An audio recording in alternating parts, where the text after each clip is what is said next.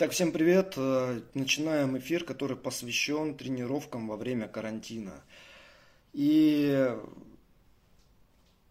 ситуация такая, какая она есть, да, тут ну, можно только реагировать на обстоятельства, а, собственно, сами обстоятельства таковы, что часть людей сейчас уже не может тренироваться даже на улице, то есть вынуждена находиться дома, часть людей – может по-прежнему тренироваться на улице, в каких-то городах еще открыты фитнес-клубы, в каких-то типа Москвы уже закрыто, да, в Нижнем Новгороде закрыты клубы, в Питере э, не все, но они закрываются, вот, и, ну, это, видимо, вопрос времени, чтобы подобная же мера была принята для других городов. Вот, потому что коронавирус шагает, мы не можем, от, ну, с одной стороны, оценить всю серьезность происходящего, с другой стороны, отрицать, что ситуация серьезная. И поэтому ну, нам остается каким-то образом на это реагировать. Мы можем реагировать реактивно на это, или можем реагировать проактивно. Да? И если это реактивное, реактивные действия, скажем, с нашей стороны, то самое худшее, что мы можем делать, это печалиться и грустить. И, ну, с одной стороны, конечно, все имеют на это право, потому что ситуация неординарная, потому что э, мы замкнуты, скажем, в пространстве квартиры, мы, кто-то остался без работы сейчас, кто-то, соответственно, остается без денег, э, будущее неясно и с точки зрения этого вируса, и с точки зрения того, как все, наверное, даже серьезнее, да, как все отразится на экономике. Вот, насколько долго затянется эта рецессия или кризис или что угодно еще. Поэтому мы с вами имеем полное право фрустрироваться, грустить и печалиться, но надо понимать, что это ни к чему хорошему нас не приведет, потому что э, ситуация и так не очень, да, соответственно, если мы будем в печали находиться, то там лучше она точно не станет. Вот, поэтому этот выбор мы отметаем для себя, он нам не подходит. И нам подходит тогда, опять-таки, реактивные действия, когда мы пытаемся минимизировать потери, то есть управлять да, потерями, или проактивные, когда мы пытаемся каким-то образом использовать ситуацию для себя, чтобы извлечь какую-то выгоду, которую возможно извлечь. И в данном случае мы говорим о тренировках, о том, как укрепить собственный организм, как повысить собственную подготовленность, как повысить иммунитет собственный, да, и так далее. То есть не просто поддержать физические качества, а еще каким-то образом их улучшить. Что мы можем делать, что остается у нас в нашем распоряжении с точки зрения методов, средств и прочего, прочего, прочего. Значит, что у нас имеется с точки зрения возможностей? Вот, я буду периодически посматривать, у меня там целая простыня написана разных тезисов, чтобы я ничего не забыл, потому что я хочу, чтобы максимально польза для вас была сейчас, да. Вот, и прежде всего нам о чем надо подумать, какие преимущества для нас несут тренировки дома и тренировки на улице. Это вопрос такой, он может быть на поверхности не лежит, потому что мы сначала думаем, чего мы лишились. Зал закрылся, чего мы лишились. У нас нет тренажеров, нет штанг, для, в зависимости от того, кто чем занимается. Да? У нас нет оборудования, нет пространства, и, и все, и у нас ничего нет. У нас есть какая-нибудь, у кого-то побольше квартира, у кого-то поменьше, стесненные обстоятельства, бегающие вокруг дети или там что-то еще, и, в общем, никакого оборудования дома, и все, нет надежды, нет никаких шансов выжить. Но преимущества, тем не менее, все-таки есть. Их немного, но они есть. Смотрите, если мы вынуждены тренироваться собственным весом преимущественно, да, то это повышение проприоцепции. То есть это повышение владения собственным телом в разнообразных позициях, в разнообразных э, режимах движения, в разнообразных режимах напряжения мышц. А, это, например, также укрепление стопы для многих людей, у которых плоскостопие, ну, условно плоскостопие, да, или у которых болят стопы, или у которых есть определенная нестабильность, связанная с этим регионом, тренировки дома без обуви, босиком, это даже просто если ты приседаешь или делаешь какие-то униlaterальные движения или какие угодно еще, это уже хорошая тренировка для мышц стоп, а, не говоря уже о том, что можно дополнительные упражнения на них делать. Можно не делать, все равно будет работать. Вот, это хорошо. Еще один, может быть, неочевидный такой момент, который здесь может быть, это возможность вовлечь своих близких в двигательную активность. То есть тех людей, которые а, до этого не тренировались, родителей или там, партнеров, или, или детей и так далее. Я вам один пример просто приведу. Это моя сестра, которая тренируется дома уже там, ну вот какое-то время, месяца уже три, наверное, или четыре она тренируется дома. Я ей пишу программу, а, то есть до вот этих всех еще дел, с вирусом и с карантином, да, и она же мне просто выкладывает еще, прикладывает видео с упражнениями, которые она делает, чтобы я мог оценить технику. И я там периодически вижу, во-первых, дети, которые вокруг, там, ну, у нее два, два сына, которые делают выпады или пытаются повторять за ней. И, в общем, это хорошо в эпоху, когда дети сидят там за гаджетами, да, играют и, и прочее. Вот у них, во-первых, пример перед глазами э, их э, мать, которая выполняет физические упражнения, и они тут же там как-то повторяют, а периодически я еще вижу там на заднем фоне где-то там мама делает выпады, то есть э, вот оно, вот оно позитивное влияние.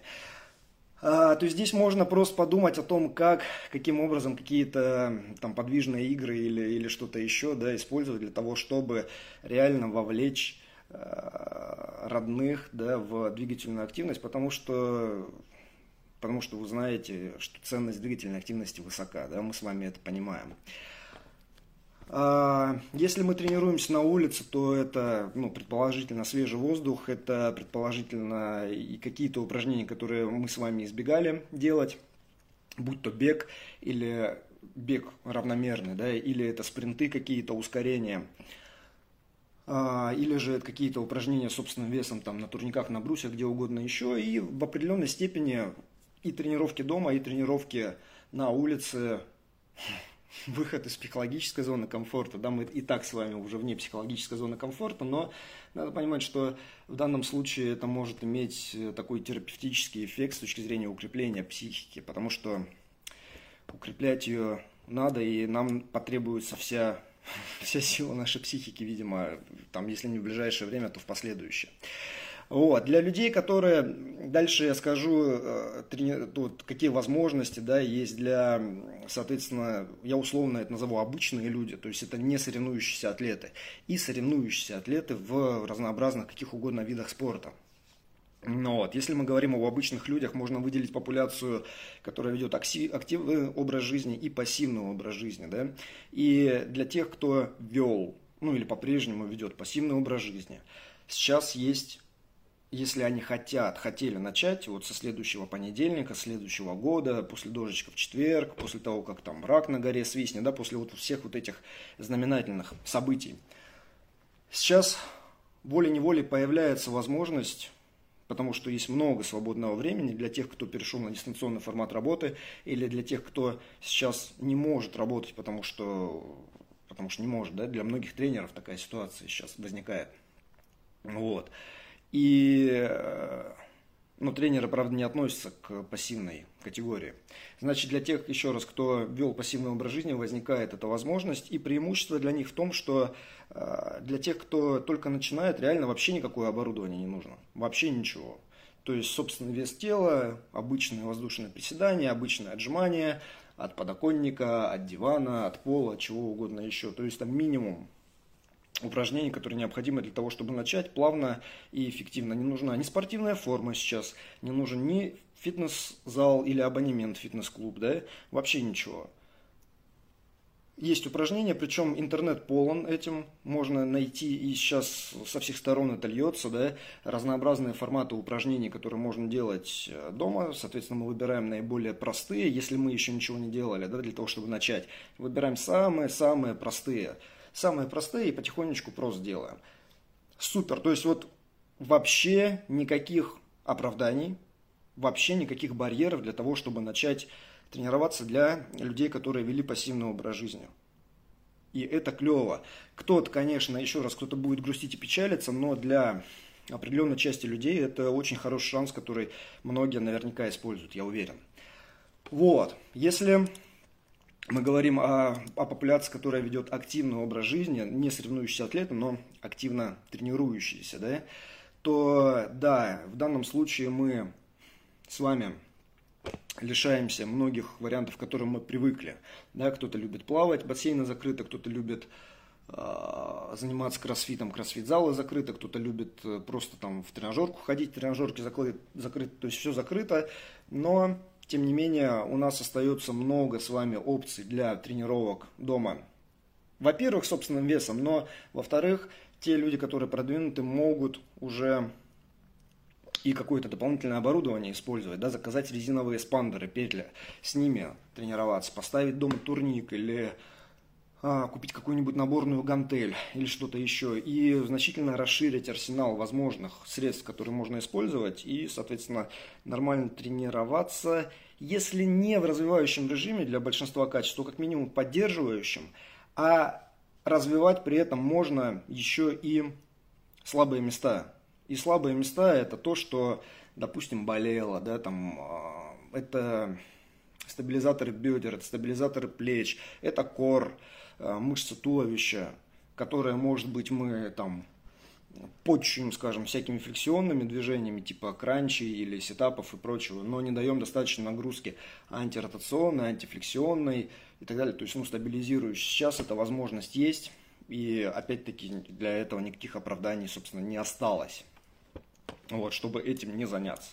Для популяции, которая ведет активный образ жизни, опять уже можно говорить о оптимизации легочного дыхания, да, то есть ну, функция внешнего дыхания, это то, как работают, как, насколько эффективно работают э, первичные респираторные мышцы типа диафрагмы, вторичные респираторные мышцы типа межреберных, там, лестничных и прочего. Когда мы их используем, когда мы их не используем, вариативность, контроль дыхания, ну и все вот, вот эти моменты. Тоже сейчас хороший повод этим заняться, потому что смысл и прямая польза в этом, безусловно, есть. Для соревнующихся атлетов здесь, э, с одной ну, здесь во многом а, больше, больше а, поводов для печали и грусти, потому что а, у соревнующихся атлетов есть специальная физическая подготовка, да, и для специальной физической подготовки необходимо заниматься видом спорта, и ты не можешь в большинстве случаев, если это там не шахматы, да, заниматься своим видом спорта, сидя дома у себя. Но, но, тем не менее, мы, еще раз, мы либо с вами реагируем на это все э, грустя и предаваясь унынию, что не вариант для нас, либо мы изыскиваем все-таки форматы для того, чтобы использовать ситуацию. Вот. Для соревнующихся атлетов мы выделяем общую физическую подготовку, специальную физическую подготовку. Да? Отдельно я бы выделил а, мероприятия, которые а, реабилитационного или преабилитационного характера. То есть э, те упражнения или те режимы, которые э, мы используем для того, чтобы восстановиться после травм, избавиться от болей или укрепить определенные слабые места и повысить запас прочности вот конкретного региона, да, не допустить травматизации. Это относится к общей физической подготовке, то есть задача общей, общей физической подготовки повысить работоспособность и повысить запас прочности, но это часто остается, скажем, без внимания, поэтому я бы это выделил отдельно. Общая физическая подготовка. Мы можем выделить 5 двигательных качеств. Да? Это сила, это быстрота, это выносливость, гибкость и координация. Значит, с точки зрения максимальной силы. Максимальная сила, развитие максимальной силы, естественно, ограничено в домашних условиях, только если у вас не частный дом или у вас есть э, просто оборудование дома, штанга, набор дисков и так далее. У кого-то, безусловно, это есть, но это скорее исключение, чем правило. Если у вас это есть, то вам повезло, вы вряд ли смотрите этот эфир, вы спокойно себе тренируете сейчас, да. А, но можно поддерживать максимальную силу достаточно эффективно, потому что поддержание силы, во-первых, требует не таких частых тренировок, во-вторых, требует меньшего стимула, чем развития.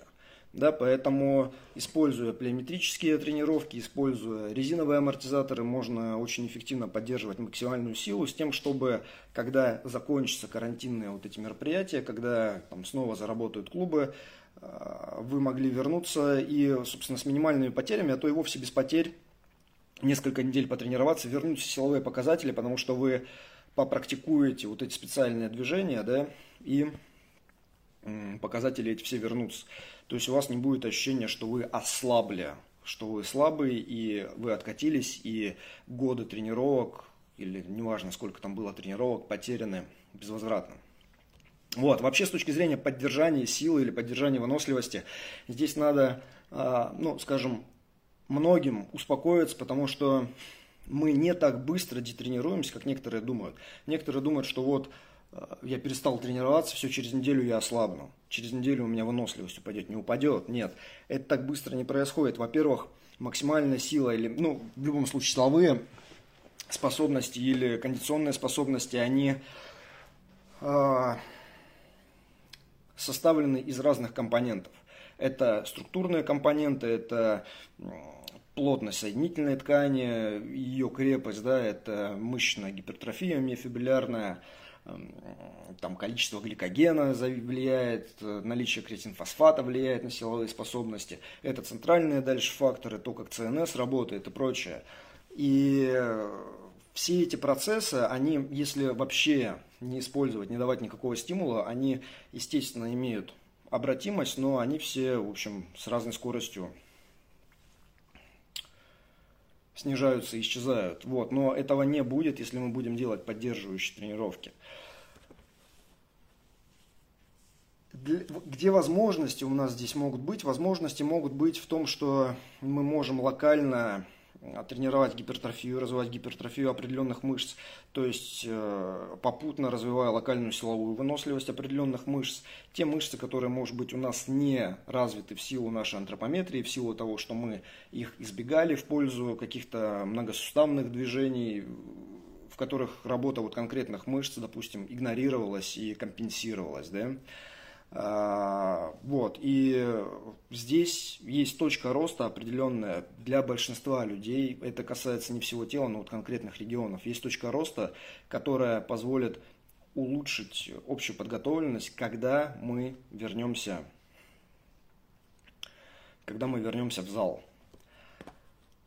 Значит, с точки зрения развития быстроты, да, как двигательного качества. Здесь вариантов немного. Если мы сидим в квартире, у нас остается только плеометрика, по-хорошему плеометрика и какая-то техническая работа, если это касается стартовой скорости, например, а, там, линейной или латеральной, неважно. Вот. Совсем чуть-чуть технической работы и по большей части плеометрика. Но плеометрика дает большой нам разлет. Мы можем выполнять упражнения на двух ногах, упражнения на одной ноге. В линейного характера, ротационного характера, да, векторе горизонтальном, векторе вертикальном, векторе латеральном. И мы можем какую угодно реактивность тут делать. Мы можем делать паузу в подседе, делать э, движение без паузы в подседе, со спрыгиванием движения. Короче, все это, к счастью, всю плеометрику практически можно делать дома. Нельзя делать запрыгивание на высокие тумбы, это к счастью. Потому что запрыгивание на высокую тумбу это вовсе не обязательно плеометрика. По крайней мере, не самая ее необходимая часть. Вот, поэтому с точки зрения вот развития скоростных качеств, плеометрическая тренировка дает нам здесь хороший э, способ и поддержать э, какие-то вот эти качества и ну, в чем-то развить, да, во многом развить как раз. А, если мы говорим о гибкости, то здесь вообще никаких ограничений нет. И для многих как раз сейчас это возможность, потому что люди склонны избегать или игнорировать растяжку. Вот есть те, кто от природы гибкие, да, вот у них сочетание, высокое относительно содержание эластина в соединительной ткани, и вот они гибкие, им легко и дается. Они любят тянуться при этом, они там сидят на шпагатах, а, в поперечных, продольных, каких угодно, класс. Но люди, которые не гибкие от природы. Обычно они не получают удовольствия от всяких растяжек и йог и прочего, и их не заставишь. Да, вот сейчас опять есть возможность для того, чтобы поработать. И таким людям чаще, ну, и нужна как раз растяжка, потому что они в тонусе, да, мышцы зажаты, подвижность теряется, сгибание плеч, разгибание, сгибание, разгибание бедер и прочее. Вот. И э, Сейчас есть хороший способ поработать над этим, улучшить подвижность, улучшить состояние мышц, улучшить тонус, да, попутно избавиться от э, боли, которые могут быть связаны. Допустим, у человека болит колено из-за того, что у него квадры находятся вот в таком гипертоничном состоянии. Сейчас есть достаточно времени, когда ты можешь, даже если ты ничего не делаешь, сидишь, смотришь какой-нибудь там сериальчик, сидеть вот в этой позиции, когда у тебя идет растяжка сгибателей бедра, снижать и сидеть долго, да, вот, снижать тонус квадрицепса, это уведет, уберет э, боль в коленях, к примеру. Вот, поэтому здесь, в общем-то, все, все классно у нас. С точки зрения выносливости, развития выносливости могут быть проблемы, то есть те, кто не обязаны сидеть дома, могут двигаться на улице, соответственно, остается бег – и езда на велосипеде, катание на велосипеде, да, но где-то это уже делать нельзя, и судя по тому, как развиваются события, это могут, это могут, э, в общем, запретить, и, скажем, в Москве там и где-то еще. Надо быть готовыми просто, надо быть готовыми, и если мы тренируемся дома, то, возможно, если есть тренажеры какие-то, да, типа грибного или байка, байк-эрго, ски-эрго, у кого-то есть все из перечисленного дома, я знаю таких людей, у вас нет проблем с э, поддержанием кондиций. Вот, люди, у которых этого нет, нам остаются упражнения с собственным весом тела, нам остаются упражнения, опять-таки, с резинками и прочим. И здесь нужно думать, э, вряд ли получится тогда развить что-то, да, вот. Можно развивать силовую выносливость определенных, опять-таки, конкретных мышц или мышечных групп, которые могут отставать и лимитировать нас при выполнении каких-то более комплексных задач. А, то есть это, например, мышцы стопы для бегунов, да, или мышцы бедер для бегунов, а, или это а, мышцы плечелопаточного региона и особенно лопатки лопаточно-грудного сустава для кроссфитеров, у которых очень много работы с подъемами над головой и часто не достает специальной работы на именно стабилизаторы плечелопаточного сустава. Вот, укрепляешь этот регион, можешь дольше отжиматься в стойке, можешь дольше поднимать штангу над головой или делать больше подтягиваний до груди, к примеру, да?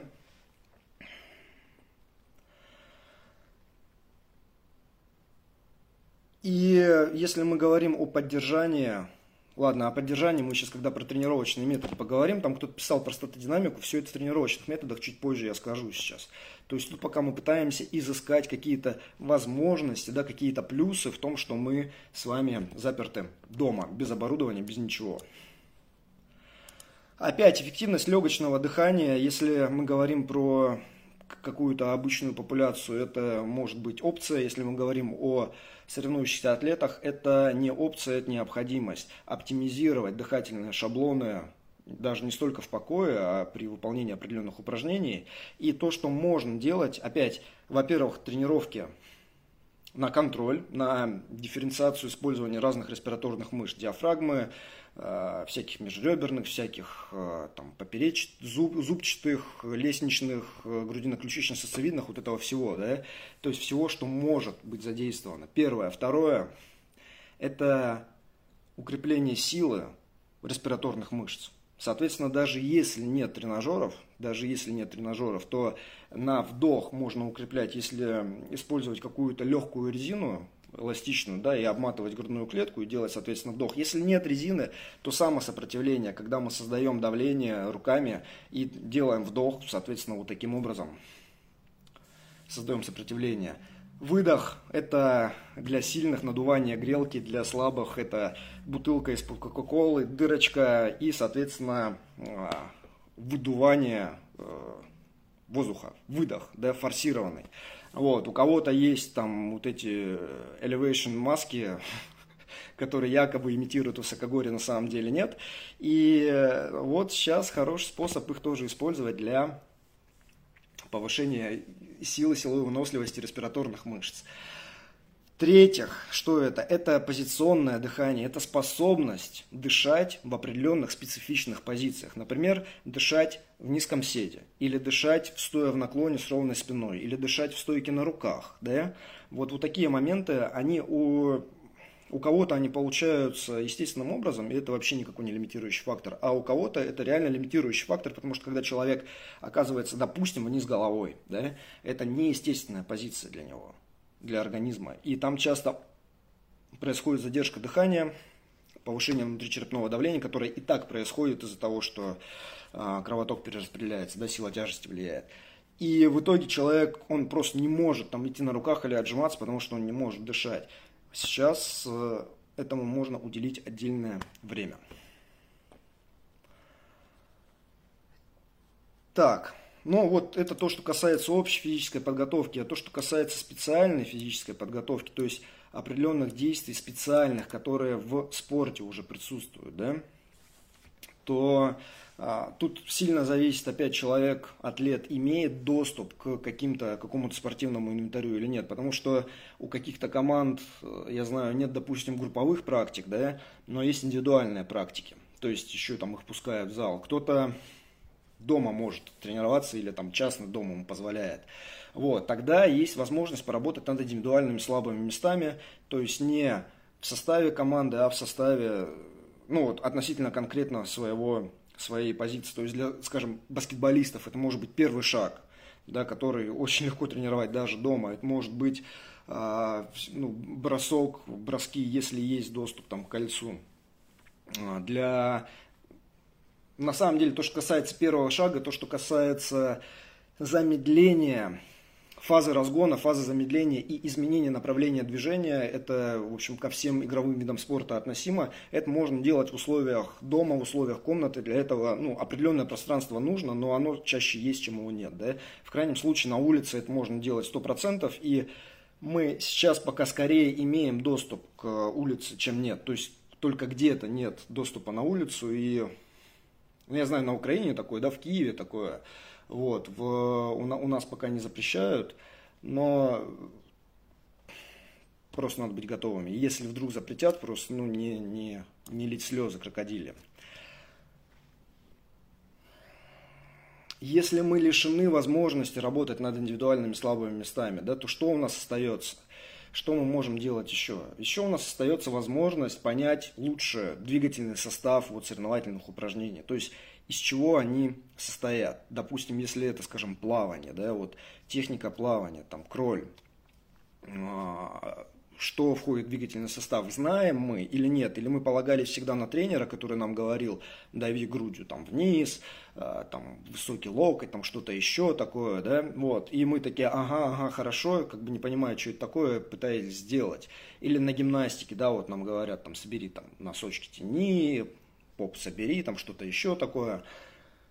Сейчас есть возможность лучше, прям досконально понять двигательный состав, потому что есть время для этого освободилось, да, и для этого у нас есть YouTube с кучей видеоматериалов бесплатных, для этого у нас есть книги по, скажем, функциональной анатомии или биомеханике, которые, ну, ладно, кто-то, большинство не будет изучать, но кто-то может посмотреть и, и прояснить. Максим вот пишет, что можно выходить на улицу, но да, можно. Там я что-то слышал, что запретили тренироваться на улице. Да? Вот насколько это реально строгое ограничение, я не знаю, поэтому вот за что купил, зато продаю. А, если можно, то отлично, тем лучше для нас всех, да. Опять, главное, чтобы это в итоге имело смысл с точки зрения вот этих всех ограничений санэпидемиологических. И в итоге не, не свело все к фарсу какому-то.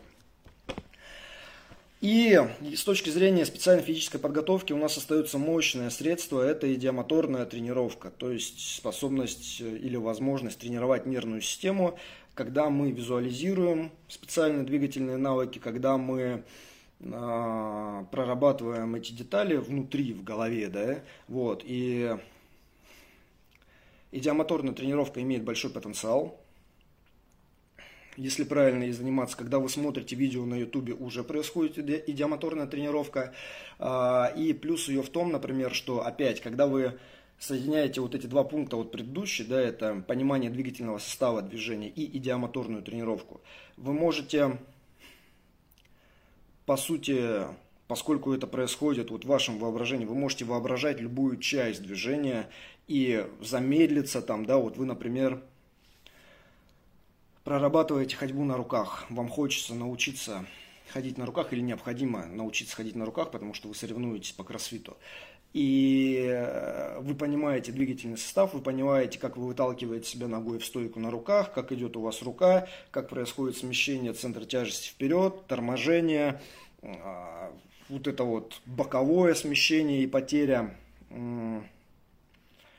стабильности, да, вы понимаете это все, и дальше вы можете себя буквально представить, как вы замедляете себя в положении, когда вы стоите на одной руке, и что вы ощущаете при этом в мышцах туловища, и как вы при этом дышите, и куда вы смотрите, и напряжены у вас мышцы шеи или не напряжены, да, и все эти моменты, их, их необходимо как бы ими необходимо, вот этими деталями необходимо владеть, вот если вы хотите достичь мастерства. Потому что если вы спросите мастера вот любого навыка, да, вот человек, который мастерски владеет навыком, что он вот сейчас ощущает, он вам всегда сможет сказать, вот, ну, я, я это делаю вот потому, что это вот так, я это ощущаю так, а здесь, соответственно, и любой, любой человек, который мастерски выполняет движение, вот вы будете со стороны на него смотреть, он будет, со стороны вам будет казаться, что он делает идеально все, да, но он всегда вам скажет, сколько там было вот этих ошибок невидных, со стороны не видно глазу, но которые ощущаются. Вот, там мне не хватило жесткости, там я чуть-чуть где-то там прогнулся, просел и прочее. И овладеть этим можно только если не, не только делать, да, э, движение, но и осмысливать его, что я делаю, зачем я делаю, с какой скоростью это происходит правильно это или неправильно, контролирую я эту скорость или не контролирую и так далее. Вот это все сейчас очень хорошо можно отработать, вне зависимости от того, каким видом спорта вы занимаетесь, потому что это просто тренировка нервной системы. Да?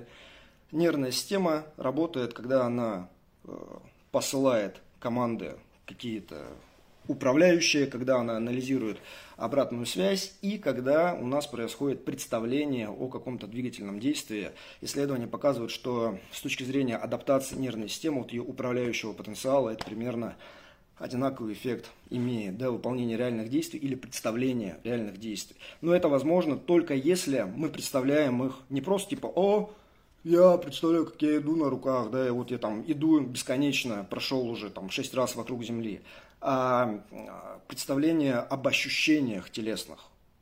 Именно как это будет ощущаться. Каждое движение и его составная часть. Вот, в этом есть очень большой потенциал, и если мы заперты, у нас нет доступа к спортивному залу, нет доступа к необходимому оборудованию, то вот, вот это всегда остается, это всегда с нами. И с точки зрения вот этого запаса прочности, да, повышения слабых мест. Это касается вообще всех э, атлетов. У кого-то э, есть история травм, почти у всех есть история каких-то травм, да, более или менее серьезных. Соответственно, мы с вами знаем, что факт наличия травмы в прошлом является самым сильным предсказывающим фактором с точки зрения получения травмы в будущем. То есть, если был надрыв задней поверхности бедра, то риск того, что рецидив будет, он очень-очень высокий, он гораздо выше, вот риск повторного, да, повторной травмы, он гораздо выше, чем риск первичной травмы. И если это произошло, то есть если был какой-то там надрыв или какой-то вывих или прочее, то нам в голове, вот если у меня это было, мне в голове необходимо все время держать, что нужны дополнительные мероприятия и дополнительные упражнения на дополнительное укрепление вот этого региона, который был травмирован раньше. Это нужно делать, в принципе, все время, потому что меняется и механическое свойство ткани, и мышечные, и соединительные, меняется и э, эффективность управления с точки зрения ЦНС.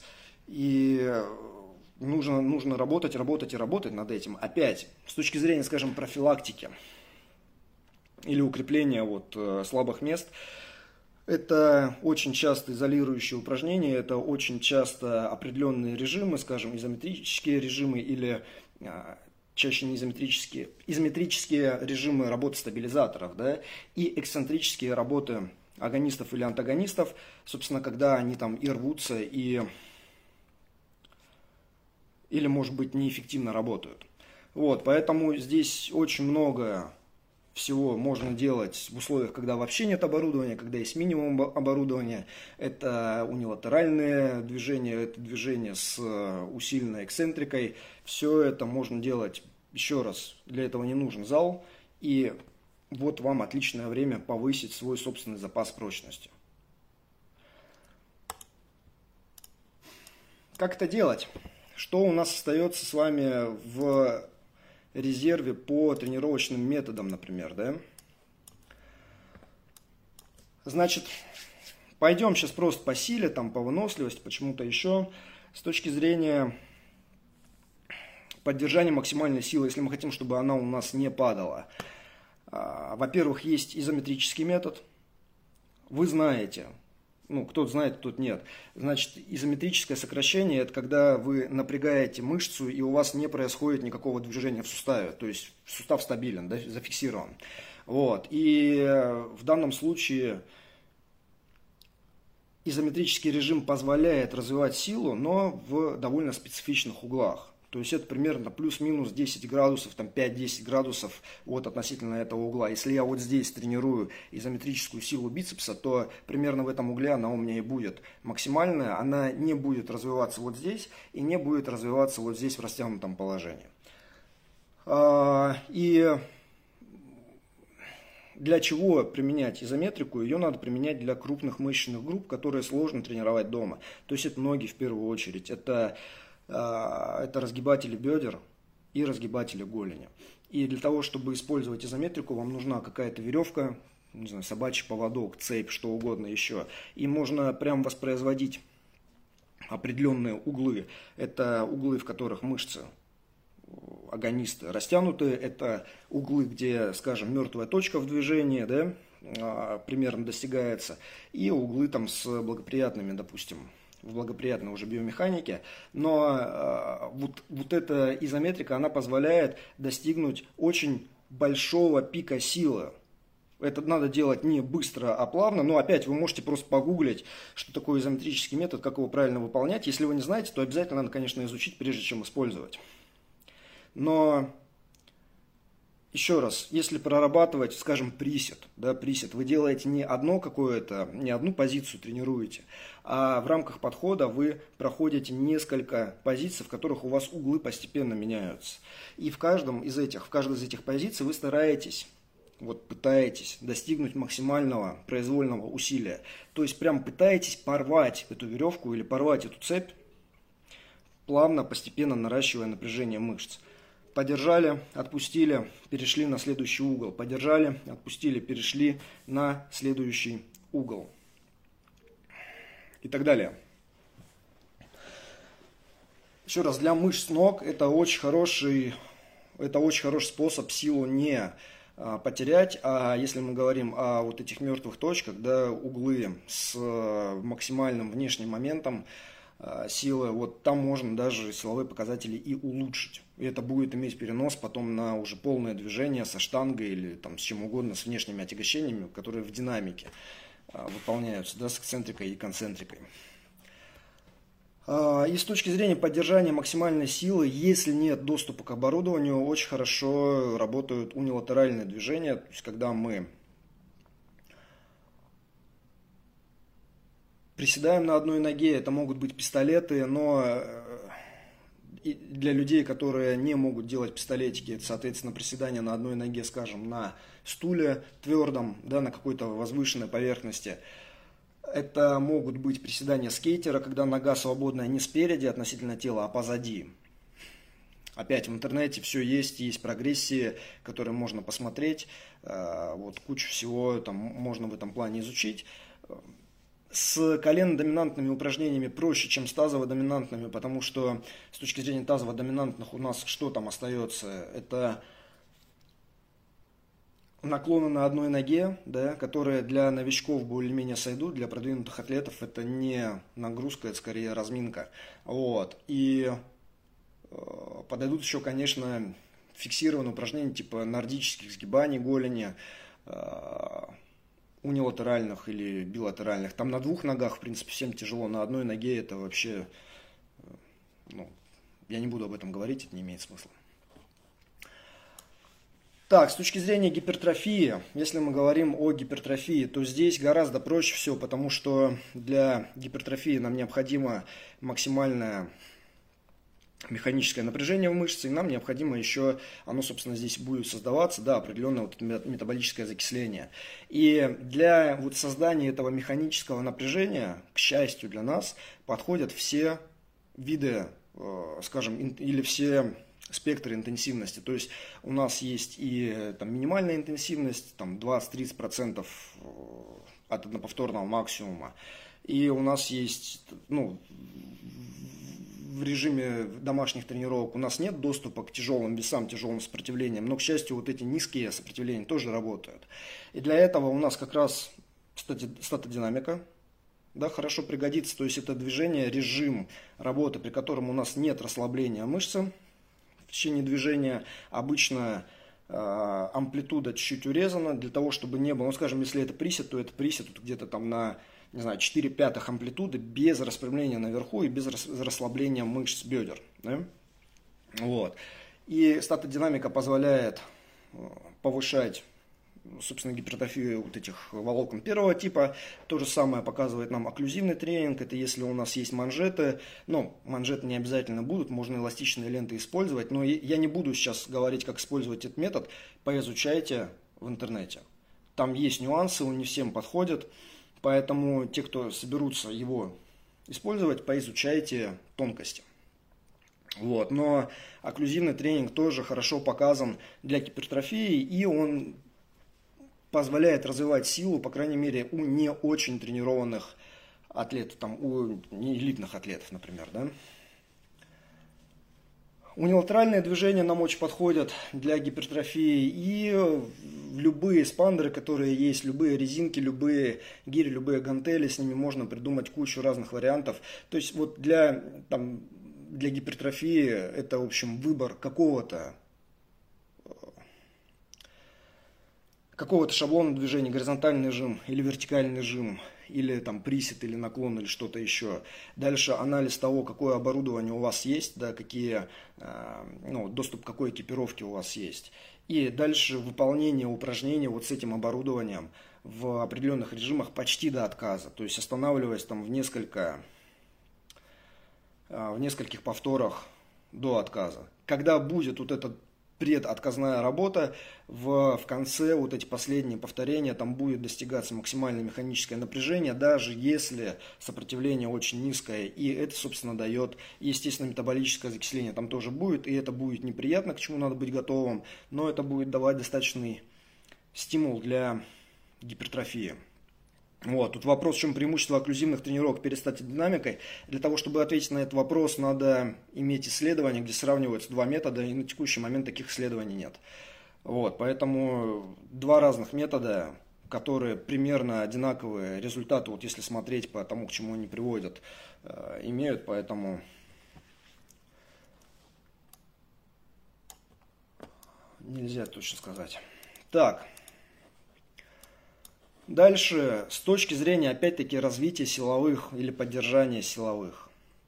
Укрепление стабилизаторов имеет очень большую ценность, потому что, допустим, повышение мощности или силы стабилизаторов туловища позволяет повысить эффективность передачи усилия, скажем, от э, агонистов да, к снаряду, к внешнему сопротивлению. А если мы говорим про стабилизаторы плечи-лопаточного комплекса, то опять это способность передавать усилия, допустим, от крупных мышечных групп. А, не так. Способность передавать усилия, вот то, что называется от ядра конечности или от центра конечности, это касается всех метательных и бросковых движений, например, да, и, скажем, любые швунги в тяжелой атлетике, они примерно к этому же характеру баллистических движений относится, когда основное усилие генерируется сначала, там, скажем, мышцами ног, и потом передается через напряженные мышцы туловища, через напряженные мышцы плечелопаточного комплекса к конечности, и тем самым достигается максимальная скорость на пике движения, и тем самым еще и достигается безопасность суставов и, стабилизация этих суставов. Вот, поэтому с точки зрения укрепления кора нам доступно все, что можно выполнять на полу. И это очень много. Смотрите, вот э, функции мышц туловища, да, это сгибание и противодействие сгибанию. Точнее, не так, нет, нет, нет. Это сгибание и противодействие переразгибанию. Это вот то, что касается, допустим, прямой мышцы живота. Да? Дальше это скручивание и противодействие переразгибанию. То есть это антиэкстензионные функции или, или функции вот этого скручивания, это там наши косые. Дальше мышцы спины, которые у нас могут разгибать позвоночник или противодействовать его сгибанию. Да? И это еще антилатерофлексия, то есть противодействие боковому сгибанию или, собственно, боковое сгибание. Все это можно делать на полу. Соответственно, это разнообразные форматы планок, это разнообразные форматы упражнений лежа на спине на полу. Это движение, когда... Короче, вот если мы говорим, допустим, мышцы спины, мышцы спины – да, нет больших весов, так как в тягах, в приседах мышцы спины работать не будут, но можно по-прежнему делать супермена на полу, можно делать супермена на стуле в чуть другом формате, можно делать китайские планки, когда у нас э, затылок и лопатки на одной поверхности и стопа на другой, а между ними ничего нет, да, тренируются и экстензоры бедер, и мышцы спины наклон Джефферсона может быть, когда мы флексию тренируем, и может быть какой-то формат, скажем, обратной экстензии лежа на, на столе, когда мы, мы сгибаем поясницу, специально сгибаем, да, контролируя это. Или формат спичага, а, подводящие упражнения у стены, когда мы опираемся лопатками о стену, упор на полу, и, соответственно, у нас идет и сгибание, разгибание бедер, и, соответственно, сгибание, разгибание поясниц. То есть, к примеру, вот такие форматы у нас есть. Если это скручивающие или антискручивающие движения, то это планки любые, в которых мы э, уменьшаем опору, не на двух руках стоим, а поднимаем одну руку. Да, у нас возникает вот этот вот ротационный компонент. То же самое происходит, если мы ногу поднимаем. А, и это могут быть еще форматы всяких русских скручиваний, когда мы сидим и, соответственно, там двигаем что-то, да, или форматы каких-то упражнений типа дворников, когда мы лежим на спине и ноги вращаем туда-сюда. То есть есть где разгуляться с точки зрения кора, наверное, многообразие упражнений самое-самое большое. Есть доступ к турнику, отлично, там добавляются еще и упражнения виси, удержание уголков, сгибание ног, опять ротационные движения, тут куча всего. А, если это антилатерофлексия, то есть боковое сгибание и противодействие ему, это всевозможные боковые планки или удержание переноса отягощения в одной руке. Да? Отягощение может быть каким угодно, бак с водой или какое-то оборудование, если оно есть, или если есть резиновый спандер, опять наступили на него ногой, натянули, стоите, вас тянет вниз, вы этому, соответственно, противодействуете. Или же вы работаете, наоборот, в динамике в зависимости от того, чего вы хотите, что вы хотите развить.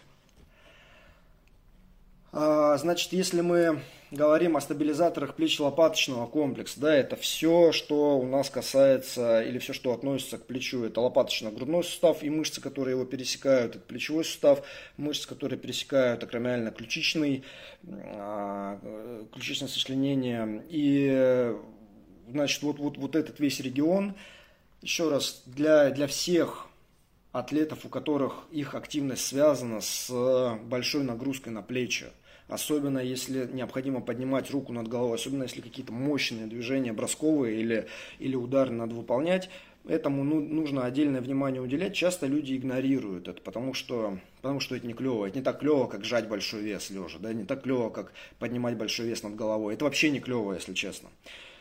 Но сейчас большого веса нет, поэтому можно сконцентрироваться на неклевых вещах, и которые будут для вас, тем не менее, полезными.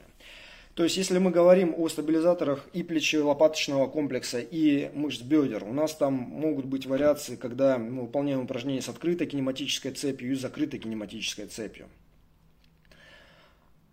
Открытая кинематическая цепь – это когда вы, когда вы, допустим, наклонились и выполняете сгибание плеча. То есть, уводите плечо туда, и у вас работают нижние волокна трапеции, у вас работают передние зубчатые там много всего на самом деле работает в разных форматах. А закрытая цепь – это когда вы стоите в упоре лежа, к примеру, да, вот вы стоите на полу в упоре лежа и выполняете какие-нибудь, например, Т-отжимания, то есть отжались, ушли, развернулись, отжались, ушли, развернулись. Или это какой-нибудь, скажем, медвежий шаг, допустим, медвежий шаг задом наперед, когда вы задницей двигаетесь навстречу будущему. И вы тогда можете выполнять вот такие движения проталкивающие. Когда вы выполняете проталкивающие движения, если у вас таз еще поднят, да, то есть вот такое положение, вот руки, и вы как бы проталкиваете, то у вас будет корпус и руки примерно на одной линии. И это то же самое сгибание, но с закрытой кинематической цепью. Чуть другие режимы, чуть э, и, по сути, как бы пути для разнообразия тренировочных методов, да, открытая цепь, закрытая. То же самое с ногами, с бедрами. Если вы лежите на полу, там на боку или на спине, или, или на животе, неважно, вы двигаете ногой, там, разгибаете бедро, приводите бедро, отводите, то это упражнение с открытой цепью. Если вы стоите на ноге, например, вы делаете наклон на одной ноге, закрытая цепь, да, и у вас будет там сгибание, разгибание тазобедренного сустава. Вы к этому сгибанию, разгибанию можете добавить еще приведение, отведение. И поскольку сустав опорный, допустим, тазобедренный, для него упражнения с э, закрытой цепью, они ну, крайне важны. То есть способность контролировать сустав при вот, полной нагрузке. Для этого не нужно дополнительное оборудование, потому что это и так тяжело само по себе. И э, это отлично можно делать в любых условиях, там на улице или дома.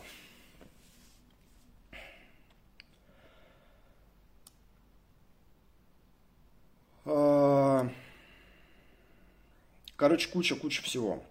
И для кого-то может быть важен хват, укрепление хвата. Соответственно, что это? Вот здесь запасы гречки могут помочь стратегические, да, или там любых круп, которые вот запасены, они есть, их много, и все сразу не съешь. Э, соответственно, горшок из-под цветка или какое-то ведерко и насыпанные туда там 5-10 килограмм крупы дают хороший тренажер для того, чтобы выполнять любые разнообразные движения хватательно, вращательного, разгибательного плана и тренировать на самом деле весь регион, все предплечье и мышцы кисти. Кому это необходимо, Особенно если двоечка всегда рядом, особенно если двоечка всегда рядом, нужно, чтобы руки были крепкие. И э, вот еще раз, какая-то крупа, э, она дает вам, это вообще очень крутой, лучший тренажер из возможных. Но если его нет, если нет крупы, если вы не успели, да, пришли, полки пустые, ничего не осталось, то э, тренироваться можно с всевозможными упорами на полу или на э, стене. То есть это отжимания на пальцах или отжимания на там, первой фаланге. Это упоры вот, вот такие упоры, тут такие на тыльной стороне ладони. Это перекаты э, на стене, в упоре на стене вот таким образом. То есть, в принципе, все равно можно кучу всего делать, не говоря уже о самосопротивлении, да, которое опять-таки всегда есть, всегда есть наличие. Короче, смотрите, как много всего, да? И кто-то из вас это делает, а кто-то наверняка такой, типа, о, не, э, я этого не делал, и такой думает, ну это все ерунда, и делать не буду. И зря, потому что если это делать, это реально поможет вам в э, поможет вам в специальной активности, когда вы сможете к ней вернуться. Разгибатели кисти тренировать, разгибатели кисти можно тренировать, если Э, опять это вот, вот эти упоры на стене, вот, вот, вот, вот эти упоры, там, ну, разгибатели пальцев работают, самосопротивление для разгибателей пальцев, это с крупой очень хорошо, кстати, работает. Вот и вот эти все движения, и вот эти все движения, вот эти все движения можно выполнять, опустив руку в емкость с крупой, гречкой или рисом. Традиционно рис, но Гречки, видимо, сейчас больше в запасах, поэтому почему нет? Так, если мы говорим о кондиционной тренировке, то, ну, еще раз, здесь по большей части, если есть тренажеры какие-то дома, да, эргометры, то супер отлично, если их нет, то по-прежнему можно бегать. Э, вот, единственное, что если вы много не бегали и начинаете бегать, то посмотрите, почитайте дозировку объема, то есть увеличение от недели к неделе это не больше 20%, а в идеале там от 10 до 20, да, то есть если вы пробежали на этой неделе 5 километров, на следующую вы бежите не 10, это повышение на 100%, а там 5500, да, 5506 тысяч, то есть плавно повышая, тем самым вы предотвратите развитие возможных негативных следствий типа подошвенного фасциита, воспаления там а, ахилла, чего-то вот такого. Потому что бег, его объем надо наращивать очень плавно, и обязательно вам надо тогда изучить технику бега, чтобы быть уверенным, что вы нормально бегаете, не топаете. Вы знаете, как бывает, идешь по улице, слышишь, бум-бум-бум, оборачиваешься, там бегун, который такой наклонен вперед, руки вот так вот ходят, вот, ну, буквально слева направо, да, и он прям шлеп, шлеп, шлеп, как бы пытается пробить асфальт, по которому бежит, то так бегать не надо, потому что это, ну, это путь к травме. Поэтому надо изучить технику. Материалов куча на ютубе полно всего, вот техника бега забить, будет куча всего. И в том числе там будут рекомендации по дозировке. А в общем, в целом, если вы, скажем, ну, более-менее новичок вот в этих беговых делах, есть еще очень хорошая хороший критерий – это самочувствие мышц ног. Когда вы бежите, и вот мышцы начинают уже болеть, мышцы стоп или мышцы голени или бедра, вот, ну, вероятно, хватит.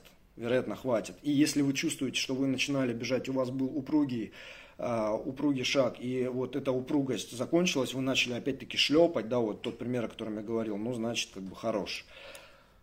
Uh, если нет возможности бегать, погода не позволяет, или там что-то еще, по-прежнему остаются еще домашние тренировки, то есть это всевозможные приседания, выпады э, для низа тела, если есть гиря, гантель, это еще и наклоны, это махи, это становые тяги, э, это прыжки, это отжимания разнообразные, и любые еще форматы, которые можно использовать с канистры воды, с резинкой, если она есть и прочее.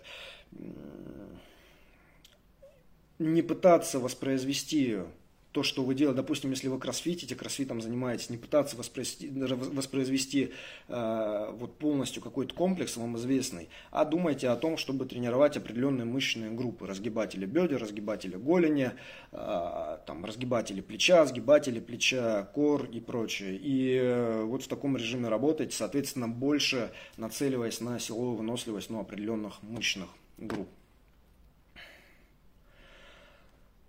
Значит, ну, естественно, есть сложности определенные, сложности в том, чтобы тренироваться дома или, или, или без оборудования, не в зале. Потому что если вы привыкли к залу, то это хорошее такое внешнее ограничение. Вот я пришел, мне сказали, что надо делать, я делаю. Здесь мне некуда идти или некому сказать мне, что делать э, и так далее. Поэтому эти сложности, конечно, есть. Первое, что нужно решить для себя, это режимные вопросы, то есть когда я тренируюсь, когда, если я тренируюсь дома, то так, чтобы я никому не мешал, чтобы мне никто не мешал.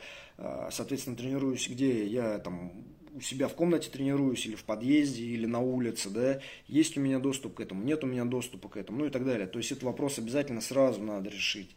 Второй вопрос, который, а, который нужно решать, это уже, соответственно, оборудование, что у меня есть и что мне необходимо.